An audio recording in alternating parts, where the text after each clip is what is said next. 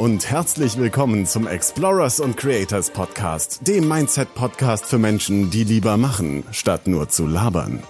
Dein Gastgeber ist Holger Markgraf, der dich dazu bewegen möchte, dein geniales Potenzial auf die Straße zu bringen und mit deiner einzigartigen Berufung einen echten Mehrwert in der Welt zu schaffen.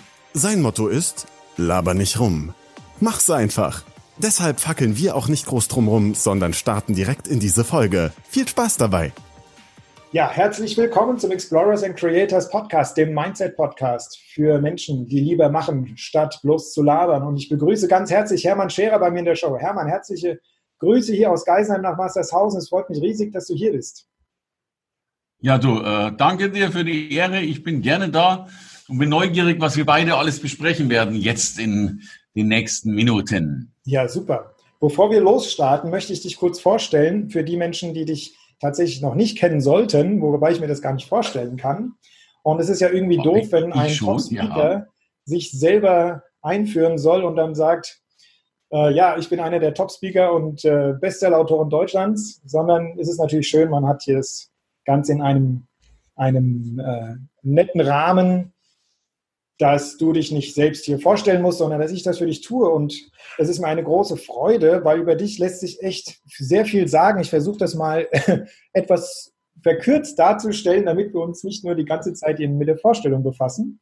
Du, hast, du bist Top-Speaker, du hast über 2000 Vorträge vor über eine halbe Million Menschen mittlerweile gehalten, 36 Bücher geschrieben, darunter mehrere Bestseller und äh, für deine Kunden reist du ja die, die Hälfte des Jahres quasi durch ganz Deutschland und darüber hinaus. Ja, ein Tag, ich kann mich noch erinnern, das hast du mir erzählt, du hattest mal einen Tag mit drei Vorträgen in drei verschiedenen Ländern. Da können wir vielleicht nachher nochmal kurz drauf eingehen. Ja, bist du eigentlich irgendwann auch nochmal zu Hause oder bist du nur unterwegs? Ich bin mittlerweile viel zu Hause, weil ich so viel nicht mehr mache. Aber ja, ich hatte früher 270 äh, äh, plus Vorträge im Jahr. Äh, dann nimmst du nochmal irgendwie, weiß nicht, was ich Urlaub hatte, so acht Wochen Urlaub im Jahr, sind dann nochmal irgendwie so 60 Tage oder was.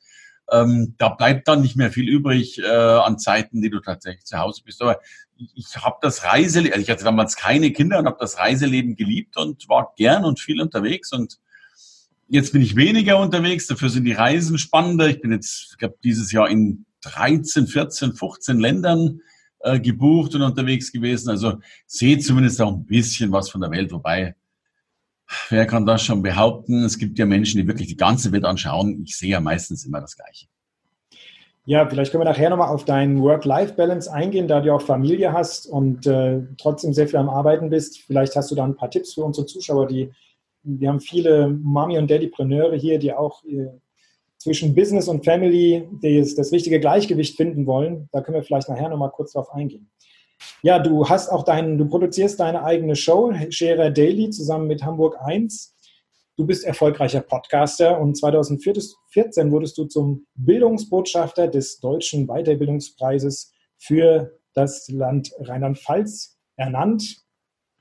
Ja, denn du leitest nämlich, du bist nicht nur Redner und, äh, und, und Seminarleiter oder Workshop, sondern du bist auch überwiegend, was du jetzt wahrscheinlich immer stärker bei dir in den Vordergrund rückt, auch Ausbilder für in, in deiner Rednerakademie, in dem du praktisch neue Top-Speaker ausbildest. Und dein Goldprogramm ist heiß begehrt und am meisten freuen sich deine Schüler, aber auch, glaube ich, deine Mitarbeiter auf die alljährliche New York City Masterclass, die jedes Jahr in New York stattfindet, der Stadt, die niemals schläft. Ja, Hermann, nochmal ein herzliches Willkommen. Und bevor wir gleich einsteigen, möchte ich kurz ein paar Zitate rauspicken, was so die Presse über dich sagt. International Speaker of the Year, der Erfolgsmacher, einer der einflussreichsten Management-Experten unserer Zeit von der Huffington Post oder hier ein außergewöhnlicher Persönlichkeit und zum Maßstab einer ganzen Branche geworden und der bekannteste und coolste Vortragsredner, den die deutsche Motivationsbranche hervorgebracht hat. Hermann, was berührt dich an deiner Arbeit, dass du so viel Motivation an den Tag legen kannst und was treibt dich morgens mit Begeisterung aus dem Bett, um diese vielen Dinge, diese vielen Menschen zu inspirieren? Was ist das, was dich antreibt?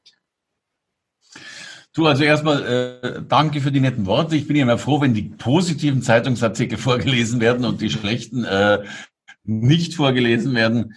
Ähm, und ich bin ja leider bekannt dafür, dass ich manchmal unbequeme Antworten gebe. Vielleicht fange ich mit der ersten an. Mich treibt in der Früh erstmal gar nichts aus dem Bett, weil ich mein Bett wahnsinnig toll finde und warm finde und ich gern lang schlafe und ich finde Aufstehen vor neun Uhr ziemlich ekelhaft. Äh, dennoch tue ich es zuhauf, um vielleicht Frühstück zu machen und äh, äh, meine Kinder in die Schule slash Kindergarten zu bringen oder was auch immer. Also will heißen, Punkt, mich treibt in der Früh gar nichts raus, weil ich gern im Bett lieg. Äh, ich mache dennoch meine Arbeit gern. Ich bin kein Mensch, der Motivation braucht. Ich halte Motivation äh, für ein überflüssiges Produkt. Das ist ein, ein Blinddarmgeschwür äh, oder wie ein Blinddarmgeschwür wenn, wenn ein Mensch Motivation braucht, ist, ist das Leben per se schon falsch. Ja? Und ich meine, ich gehöre zwar in diese Branche rein und, und ich kriege natürlich auch häufig Feedback, dass ich Motivation gegeben habe. Und dann bin ich ja einerseits dankbar, dass mir das gelungen ist, aber es ist ja was Schreckliches, dass es nötig ist. Ja, also ähm, wenn, wenn ein Mensch überhaupt äh, Motivation braucht, um zu leben, dann, dann ist doch die Gegenfrage, warum bringt er sich nicht um? Und das mag jetzt ein bisschen hart klingen, aber, und es ist auch gar nicht so hart gemeint, aber natürlich äh, solltest du Dinge machen, die da dann neben deinem Wunsch nach Bett grundsätzlich auch Freude bereiten zu tun. Und wenn sich der Fall ist, hat, hat derjenige, diejenige logischerweise ein Problem. Punkt. Es gibt ja die Unterscheidung zwischen der intrinsischen und der extrinsischen Motivation und die extrinsische, die, die, da brauchen wir immer die Belohnung oder das Lob von außen oder eben den, den Ansporn aus der Angst, etwas, etwas zu verlieren oder nicht machen zu können. Und die intrinsische, die kommt von innen, da brauchen wir die Mutter, das ist das, was du, glaube ich, meinst, korrigiere mich, wenn ich falsch liege, dass wir eben keine Motivation brauchen, dass wir eben aus innen heraus einfach unserem Herzen folgen können und die Dinge, die wir tun, eben aus Leidenschaft betreiben. Wie bist du, vielleicht gehen wir mal ein Stück in die Vergangenheit, wie bist du zu deiner Leidenschaft überhaupt gekommen? Beziehungsweise, wenn ich die Frage etwas anders stellen kann, ähm, das letzte Zitat, was ich genannt habe, das, das hat hier davon gesprochen, dass, dass die, die Motivationsbranche dich hervorgebracht hat. Das, das stimmt ja so nicht. Eine Branche kann einen ja nicht hervorbringen, sondern es sind immer unsere eigenen Leistungen und Herausforderungen, die wir meistern, die uns letztendlich vorantreiben. Was waren deine großen Herausforderungen in deiner Anfangszeit? Also, um noch auf zurückblickend auf intrinsisch, extrinsisch, da streiten sich die Geister und Philosophen ja sehr, inwieweit es überhaupt eine extrinsische gibt, die funktioniert, weil sie ja letztlich Menschen nur äh, dazu hinbringt, tatsächlich äh, eben die Karotte immer etwas größer zu machen oder höher hinzuhängen. Aber es ist ein anderes Thema. Um, um die Frage zu beantworten, mein Gott, Herausforderungen hast du natürlich immer welche. Ich glaube, meine größten waren, ich, ich, ich bin ja kein Naturtalent. Also äh, viele Menschen, die mich heute anschauen, die sagen, ah, das geht so leicht und so locker und der macht das so schön, der ist ja so talentiert. Äh, und genau das bin ich eben nicht, weil ich sowieso glaube, dass es relativ wenig Talent gibt. Und äh, bei mir ist das harte Arbeit. Also alles, was bei mir locker aussieht, war nicht locker, auch wenn es so aussieht, als wäre es so. Und äh, ich glaube, es ist eh die große Kunst, dass es locker aussehen soll. Und du weißt heute fast immer, dass genau das nicht der Fall ist. Ich kann mich an viele Vorträge erinnern, wo einer meiner schlimmsten Vorträge war tatsächlich so, ich hatte 700 Teilnehmer und ungefähr zehn Minuten nach Beginn meines Vortrags haben 400 Leute den Saal verlassen. Äh, dann weißt du, dass du ein paar Probleme hast auf der Bühne. Also solche Herausforderungen hatte ich logischerweise genug, aber natürlich immer wieder dazugelernt. Und heute sind es nicht mehr ganz so viele Menschen, die den Saal verlassen. Ja, es, man, man sieht ja auch immer nur das, also bei an erfolgreichen Menschen, nehmen wir jetzt mal Hochleistungssportler, sieht man immer nur das, was sie äh, was sie gut machen, aber die ganzen, die vielen schlechten Tage, die sie durchmacht haben, die, äh, die davon bekommen wir ja nichts mit. Ja? Und Michael Jordan hat, bevor er eben jeden Korb äh, aus einer bestimmten Distanz trifft, und zwar jeden Korb, hat er eben halt auch schon 1000 daneben ge gesemmelt. Ja? Oder Tiger Woods, bis der mal so gut war, musste wirklich jeden Tag auf dem Platz und eben hart trainieren. Ja? Yes, ja, das ist Ja, äh, alle diejenigen, die über Nacht erfolgreich wurden, bei denen ist einfach nicht zu sehen, wie viele Nächte sie gearbeitet haben, bevor diese eine Nacht kam. Ja. Oder die Beatles, die über Nacht erfolgreich wurden und äh, Paul McCartney hat dann in dem Interview irgendwann mal gesagt, ja, aber dass wir zwei Jahre vorher durch ganz England getourt sind, bis wir irgendwann mal den Durchbruch hatten, ja, daran hat da keiner gedacht, an den Erfolg über Nacht. Aber trotzdem right. nochmal zu deinen ärgsten Herausforderungen am Anfang. Du kommst ja aus einer ganz anderen Branche. Du bist ja als, hast als, äh, hast im Einzel, Einzelhandel bist du groß geworden. Deine Eltern hatten ein, ein Familienunternehmen und ähm, bist dort aufgewachsen und hattest dann auf einmal eine sehr prekäre Situation, die dich überhaupt dazu gebracht hat, das zu tun, was du heute tust. Also die, alle, alle Dinge, die uns in der Vergangenheit geprägt haben, haben uns letztendlich hier hingeführt, wo wir heute stehen. Vielleicht magst du darüber zu den Herausforderungen was sagen. Ja, ja, also meine Geschichte ist, ist relativ bekannt über mich. Ich hatte halt tatsächlich von meinen Eltern sehr, sehr viele Schulden übernommen und sehr wenig Vermögen äh, und hatte am Schluss dann tatsächlich eben fünf Millionen äh, Minus und, und habe dann mir tatsächlich die Frage gestellt, als Lebensmittelhändler war klar, ich kriege diese Schulden zur Lebzeit nicht mehr los. Und habe mir dann einfach die Frage gestellt, welchen Beruf kannst du wählen, mit dem du A, kein Startkapital brauchst, B, keine weitere Ausbildung und C, dennoch zumindest die Chance hast, extrem viele Millionen zu verdienen, um ziemlich zeitnah, also mein Ziel war halt irgendwie so fünf bis sieben bis zehn Jahre, diese Schulden abzubauen. Und tatsächlich, so bin ich Redner geworden, aus sehr kapitalistischen Gründen, weil ich einfach diese Drecksschulden loshaben wollte und wusste, die Speakerbranche ist eine sehr gut bezahlte Branche und gleichzeitig du hast eben relativ wenig Aufwand. Du brauchst eine Webseite, brauchst ein paar Visitenkarten und kannst halt dann loslegen. Das, das muss ja deswegen nicht immer funktionieren. Bei mir hat es tatsächlich extrem gut funktioniert. Und so bin ich eben Redner geworden, mit denen mittlerweile weit über 3000 Vorträge, die es tatsächlich geworden sind. Ja. Du hast als ähm, Dale Carnegie, oder hast vielleicht nicht angefangen, aber du hast damals in, mit den Dale Carnegie-Seminaren viel unterwegs als Seminarleiter. Deswegen ähm, die Frage, also ein, ein Thema, das in Explorers and Creators immer wieder aufkommt, ist die, die Illusion oder die Täuschung, denen wir als Individuen und auch in der Gesellschaft, in der Gemeinschaft oft unterliegen. Und warum es viele Menschen eben nicht schaffen, ihre Träume und ihre Ziele zu verwirklichen. Vielleicht, was kannst du aus der Zeit, was konntest du aus der Zeit für dich mitnehmen und was kannst du unseren Zuhörern hier mitgeben? Was sind so die größten Faktoren, die größten Erfolgsverhinderer, die heute in unserer Zeit verbreitet sind und wie können wir sie vielleicht umgehen? Was können wir anders machen, damit wir als ja, dass jeder Sterbliche seine, seinen Idealen näher kommt, sein Ziel näher kommt und seine wahre Berufung findet. Ich glaube, dass das relativ simpel ist. Also wir sagen ja wirklich, der Unterschied zwischen Traum und Realität nennen wir Aktivität, zwischen Traum und Wirklichkeit. Und äh, die, die meisten haben diese Aktivitäten nicht. Äh, ich, ich würde heute mal sagen, fast alles ist erreichbar. Und damit meine ich jetzt gar nicht dieses Chaka, Chaka, alles ist machbar. Aber aber wenn du einen Traum hast, glaube ich sehr wohl, dass er erfüllbar ist. Ähm, und äh, das Leben ist ja eingerichtet wie so ein, ich sage mal, wie so ein Kassenhäuschen. Du musst halt einen Preis dafür bezahlen. Und die meisten Menschen sind nicht bereit, diesen Preis dafür zu bezahlen.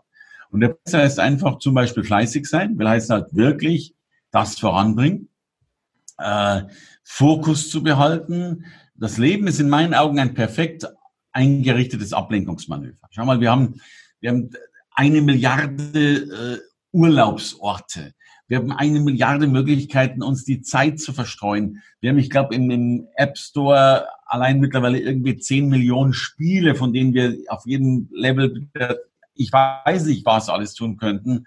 Wenn ich aus männlicher Sicht sagen darf, äh, es gibt für einen paarungsbereiten jungen Mann ich habe keine Ahnung, drei Milliarden Frauen auf dieser Erde, die man sich angucken müsste. So, ähm, wenn du das alles tust, äh, kannst du dich nie entscheiden. Es gibt ja diesen schönen Spruch, äh, wer äh, sich nie entscheiden kann und nie eine Tür aufmacht, verbringt sein Leben auf dem Flur.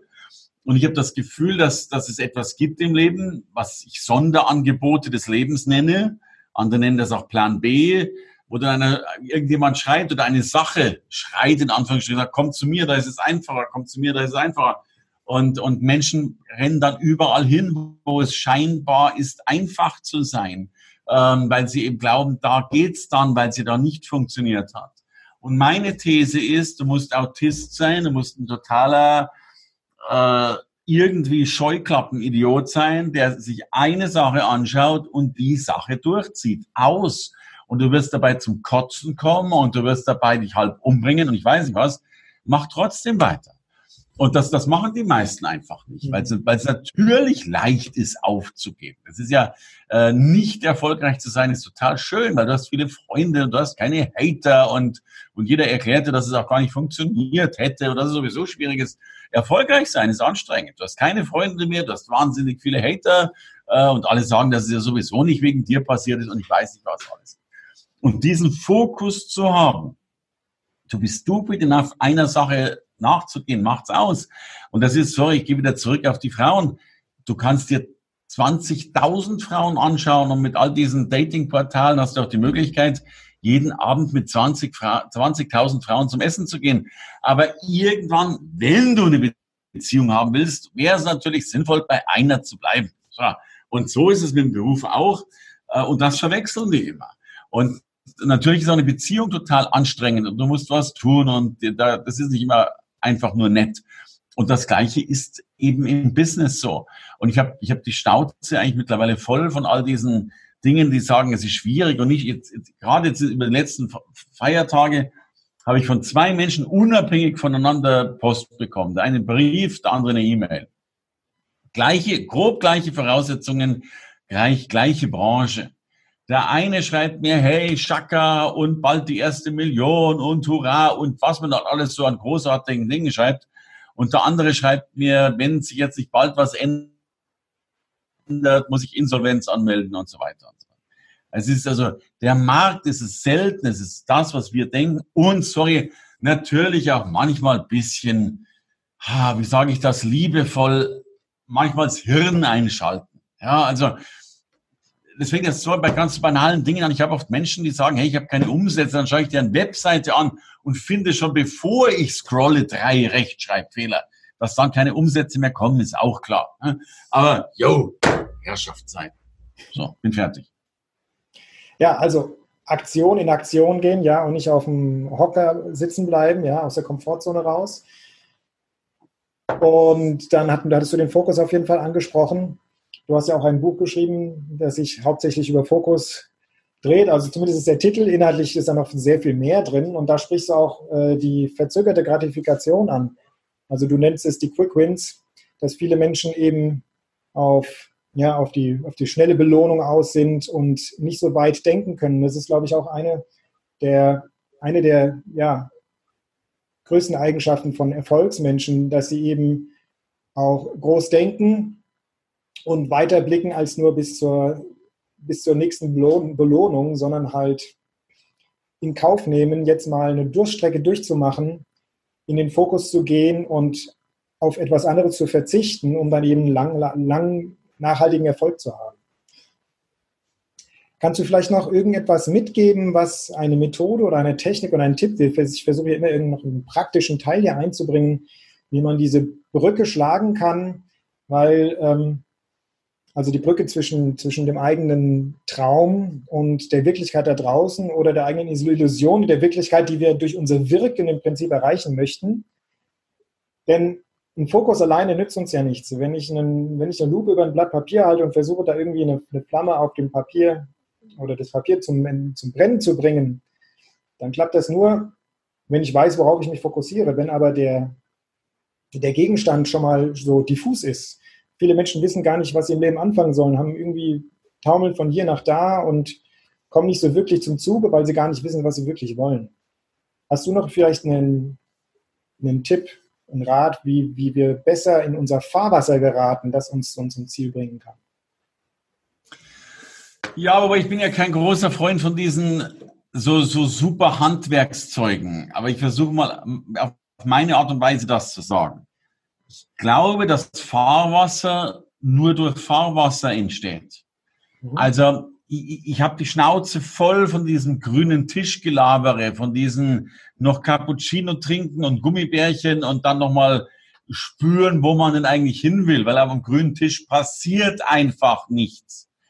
Und ich bin ein Freund von schlechter Qualität, von, von Loslegen, von to be stupid, enough to push the button und einfach mal irgendwas tun. Ich weiß, am Schluss braucht man eine gute Qualität, aber man fängt halt mal mit etwas an, um sie dann zu verbessern.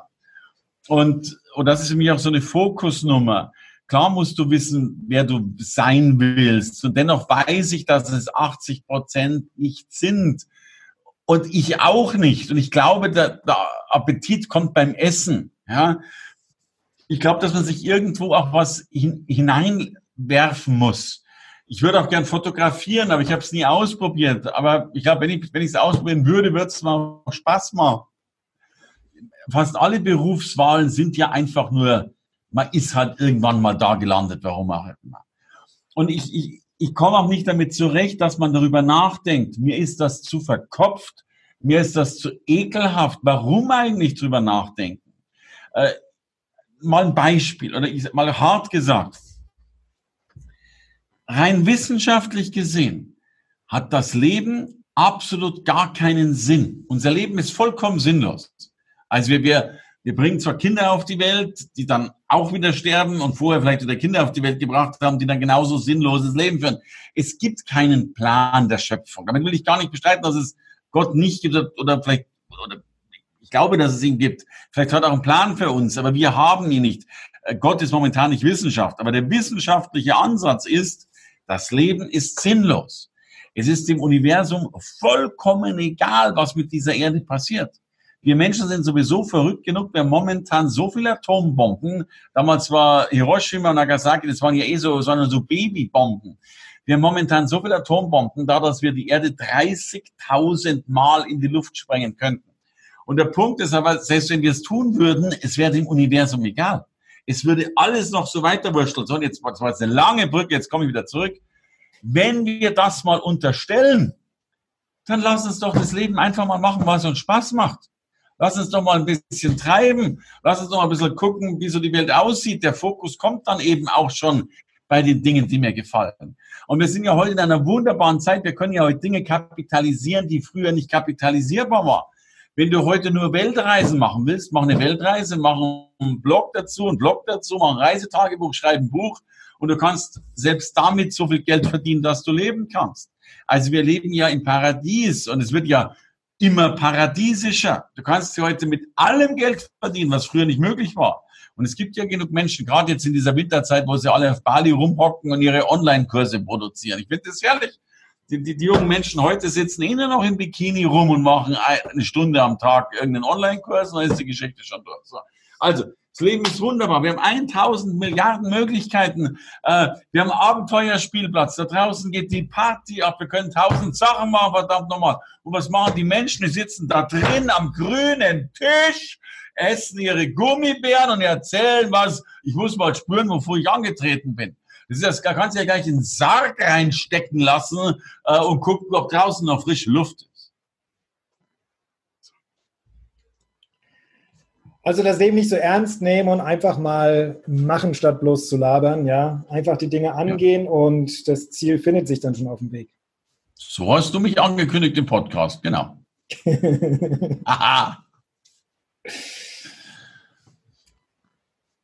Ja, sehr gut.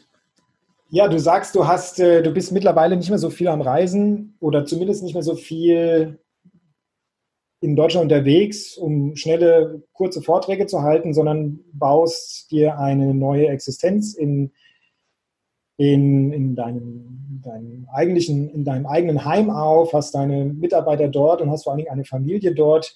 Das heißt ja nicht, dass du deswegen nichts mehr tust, sondern du machst es einfach, du, dein Arbeitsschwerpunkt hat sich etwas verlagert.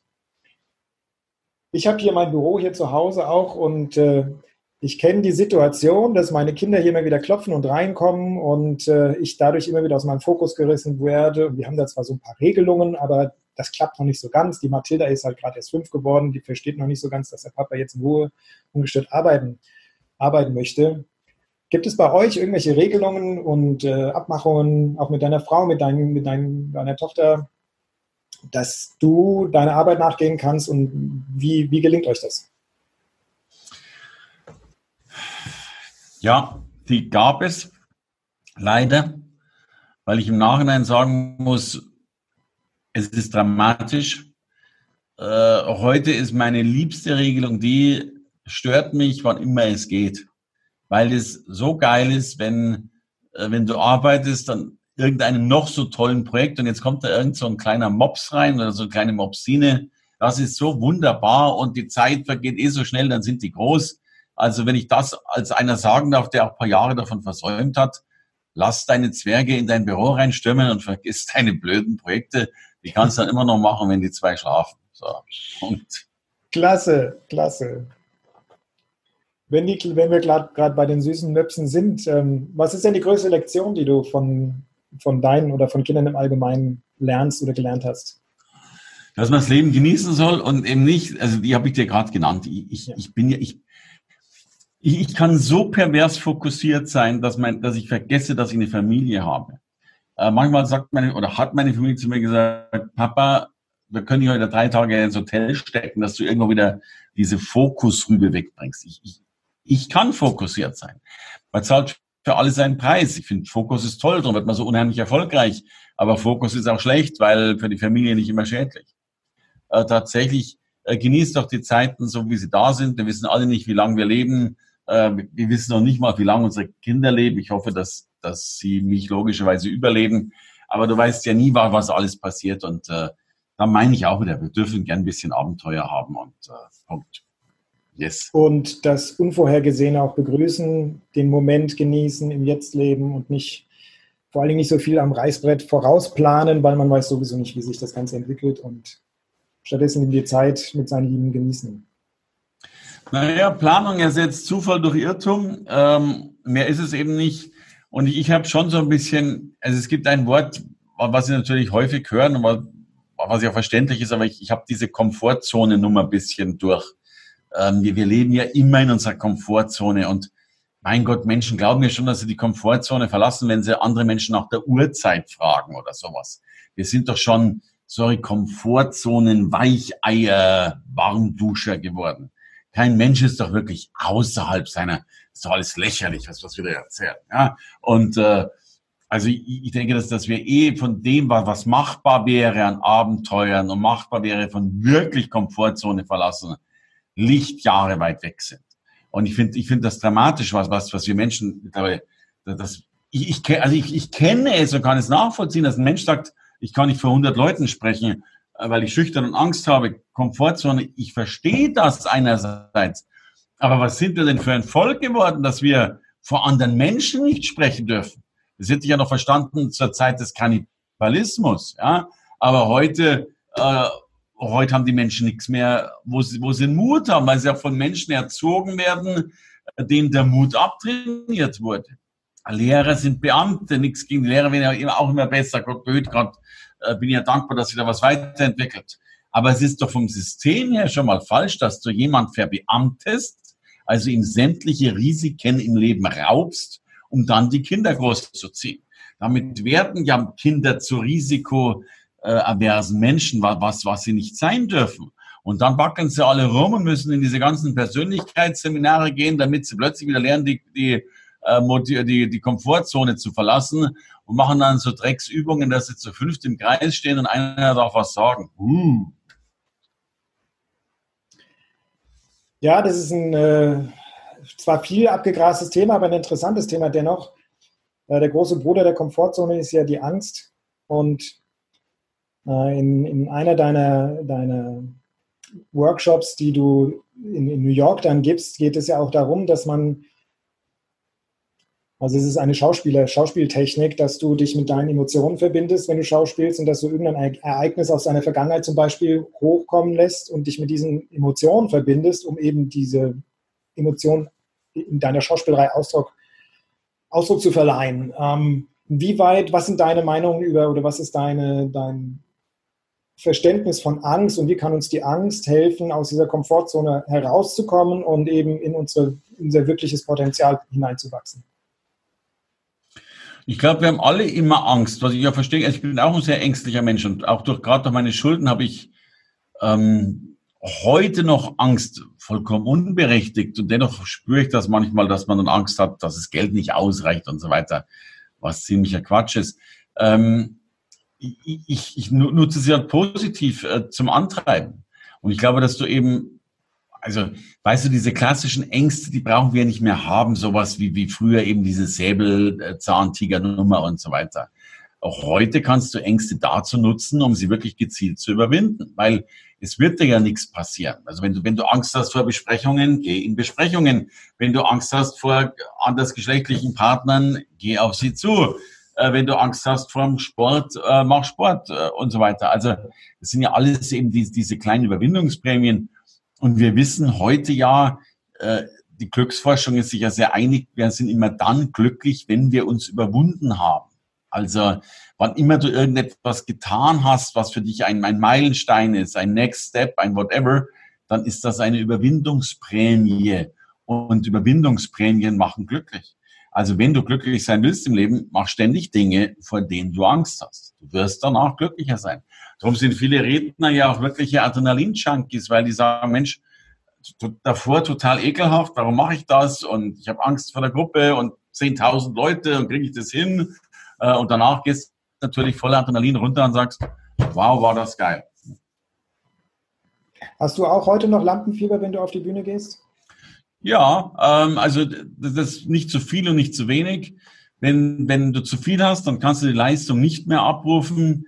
Und wenn du zu wenig hast, auch nicht. Ich habe nicht sehr viel Lampenfieber, aber ich würde es mal nennen, einen, einen vernünftigen Respekt vor der Situation und natürlich auch den Wunsch, äh, das Beste zu geben. Immerhin, da sitzen, letzten Sonntag waren 1500 Menschen von mir gesessen. Also klar, dann willst du schon auch, das ist ja dann eine Stunde Lebenszeit und eigentlich dann ja 1500 äh, Stunden Lebenszeit zusammengerechnet.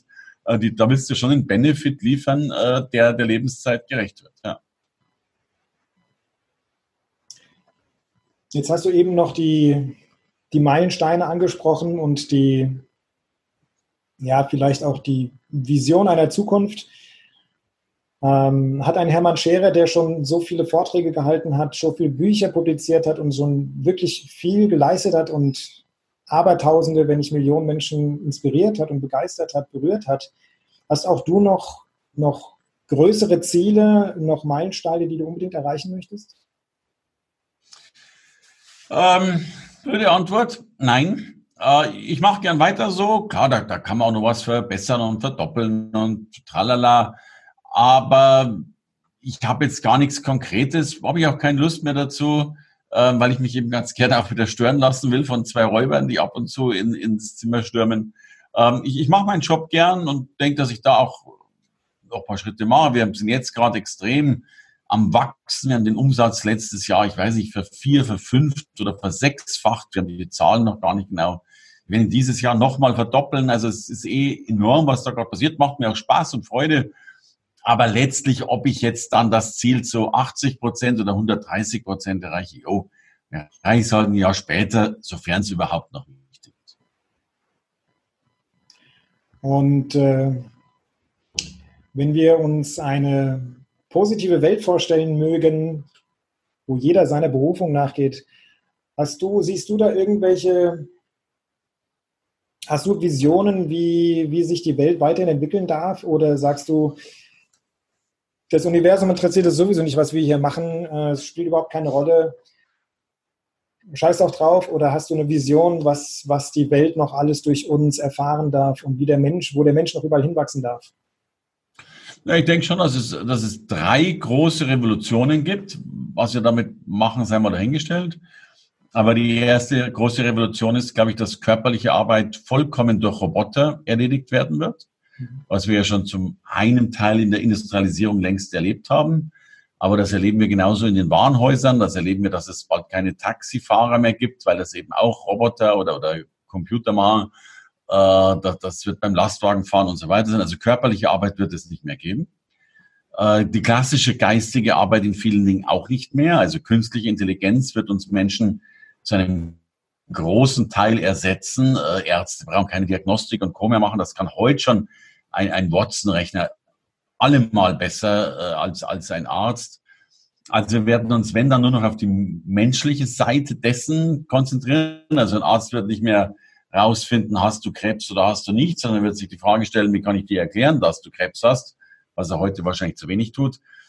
Und im aller, ich weiß nicht, ist es ein utopischer Fall oder ein dystopischer Fall, aber in einem dieser Fälle wird es auf alle Fälle so sein, dass natürlich äh, wir vielleicht gar nichts mehr zu tun haben werden. Und dann ist die Frage, äh, wie geht man damit um? Kann man dann wirklich seiner Schöpferkraft nachgehen? Kann man dann vielleicht jeder nur noch sein Hobby machen? Das, glaube ich, kann sich heute noch keiner ganz genau vorstellen. Aber wir sind davon interessanterweise nicht so wahnsinnig weit entfernt. Da reden wir über zwei Generationen. Und dann sieht die Welt schon sehr, sehr anders aus. Und dann kommt die dritte Herausforderung. Ich, also meine Vermutung ist, aber jetzt wird es sehr spirituell, aber ich habe selbst da sehr viel Wunder erleben dürfen. Meine Vermutung ist, dass wir tatsächlich ähm, sehr viel spirituelle Erfahrungen noch tun dürfen und, glaube ich, Dinge lernen dürfen, von denen wir noch gar nicht wussten, äh, dass es die gibt oder dass die funktionieren. Denn das, was wir heute als Wunder bezeichnen, ist ja häufig etwas, was wir einfach nur noch nicht erklären können.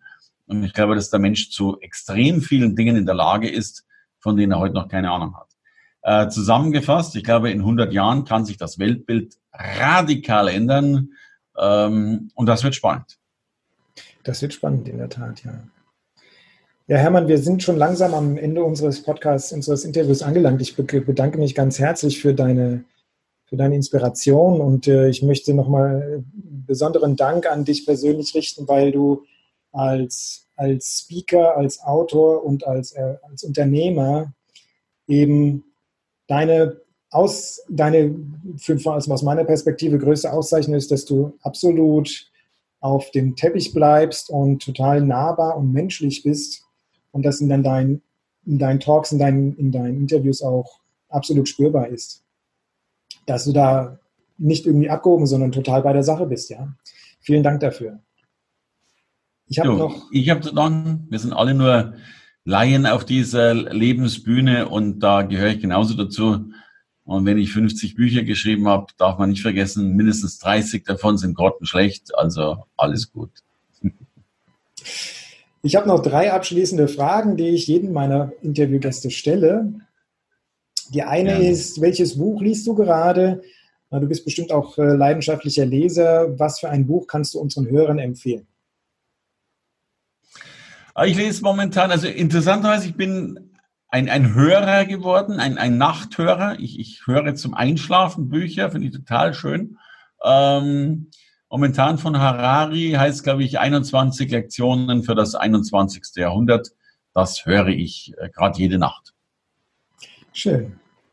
Danke. Und äh, ich bin immer wieder auf der Suche nach neuen interessanten Gästen. Welchen Interviewgast kannst du empfehlen, der unbedingt auf gar keinen Fall hier bei Explorers and Creators fehlen sollte? Und was muss ich tun, um ihn hierher zu bekommen? Naja, also da gibt es erstmal eine ganze Menge. Ich meine, meine Expertise ist ja sehr, sehr stark in diesem ganzen Bereich, diese Top-Speaker, Top-Experten, Top 100, Top, Top irgendwas. Ich bin ja ein großer Verfechter von Frauen, gibt mir immer noch zu viele Männer auf dieser Bildfläche. Also insofern würde ich dir eine Frau empfehlen. Ähm, ich äh, sage jetzt mal, zum Beispiel meine, meine Lieblingsagentur, eine ganz wunderbare Frau ist die Martina Capral aus Wien, hat in meinen Augen eine der größten Redneragenturen Euro, also Österreich sowieso die größte, aber europaweit eine der größten. Das wäre jetzt meine Empfehlung, die hat viel zu sagen. Ja. Dankeschön. Gern. Und stell dir vor, dein zehn Jahre älteres Ich schneit auf einmal morgens oder abends, je nachdem, wann du dafür empfänglich bist, bei dir herein und was würde es, was würde dein zehn Jahre älteres Ich dir für heute mit auf den Weg geben wollen, was du heute noch an dir verbessern kannst? Naja, dass ich noch ein bisschen gelassener werden sein sollte, nicht immer. Meine Frau sagt immer, man meint immer, du bist auf der Flucht. Beim Essen muss alles schnell gehen, beim Geschäfte machen muss alles vorangehen, es muss alles fertig werden es ist wirklich so, ich komme oftmals vor wie so ein, wie so ein Elite-Soldat, der noch weiß Gott was erobern muss. Äh, und ich verliere manchmal das Spielerische im Leben. Äh, wenn, wenn mir das geraten wird, ist es total schön. Dummerweise bin ich so wahnsinnig beratungsresistent. Meine Mutter sagt das auch immer zu mir. Äh, es hilft nichts. Aber vielleicht, wenn es mein älteres Ich sagt, vielleicht wäre das dann die, die große Veränderung in meinem Leben. Mehr Gelassenheit, äh, care, but not that much. Einfach die Dinge aus, einer, aus einem ruhigeren Selbst zu betrachten und nicht immer zu sehr zu hasseln, wie man heute im Neudeutsch so schön sagt. Ne? Yes, das kann ich. Ja, herzlichen Dank, lieber Hermann, für das Gespräch. Und äh, euch da draußen auch alles Gute mit auf dem Weg.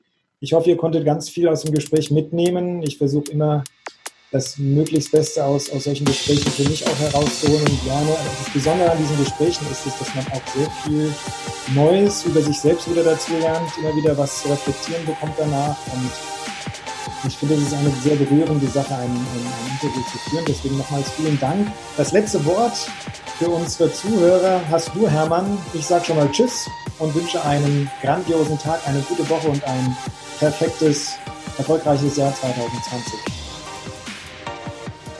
Also ich sage danke für die Ehre, bei dir zu sein und ich kann jedem Menschen nur empfehlen, hört euch den besten Podcast der Welt an, nämlich deinen von Holger Markgraf und äh, wenn man da mal die Ehre hat, es zu schaffen, da noch drin zu sein, dann hat man im Leben alles richtig gemacht. Ich danke dir, dass ich heute alles richtig habe machen dürfen. Daumen hoch und Tschüss an dieser Stelle. Vielen Dank. Tschüss. Und das war's für heute. Wenn dir dieser Podcast gefallen hat, dann kannst du dir und anderen Hörern einen riesigen Gefallen tun, indem du diesen Podcast abonnierst, diese Folge herunterlädst und eine ehrliche Bewertung auf iTunes oder dem Anbieter hinterlässt, bei dem du deinen Explorers und Creators Podcast hörst. Schau auch gerne auf seiner Webseite www.holgermarkgraf.de oder www.markgraf-coaching.de und seinen Social Media Profilen vorbei und hinterlasse einen Kommentar mit deinen Fragen, Ideen und Anregungen. Dadurch hilfst du Holger, sich stets zu verbessern und weiteren guten Content zu produzieren, damit er aus seinen Hörern und sich selbst immer das Beste rausholen kann. Wir wünschen dir noch einen genialen Tag. Laber nicht rum, sondern rock das Leben.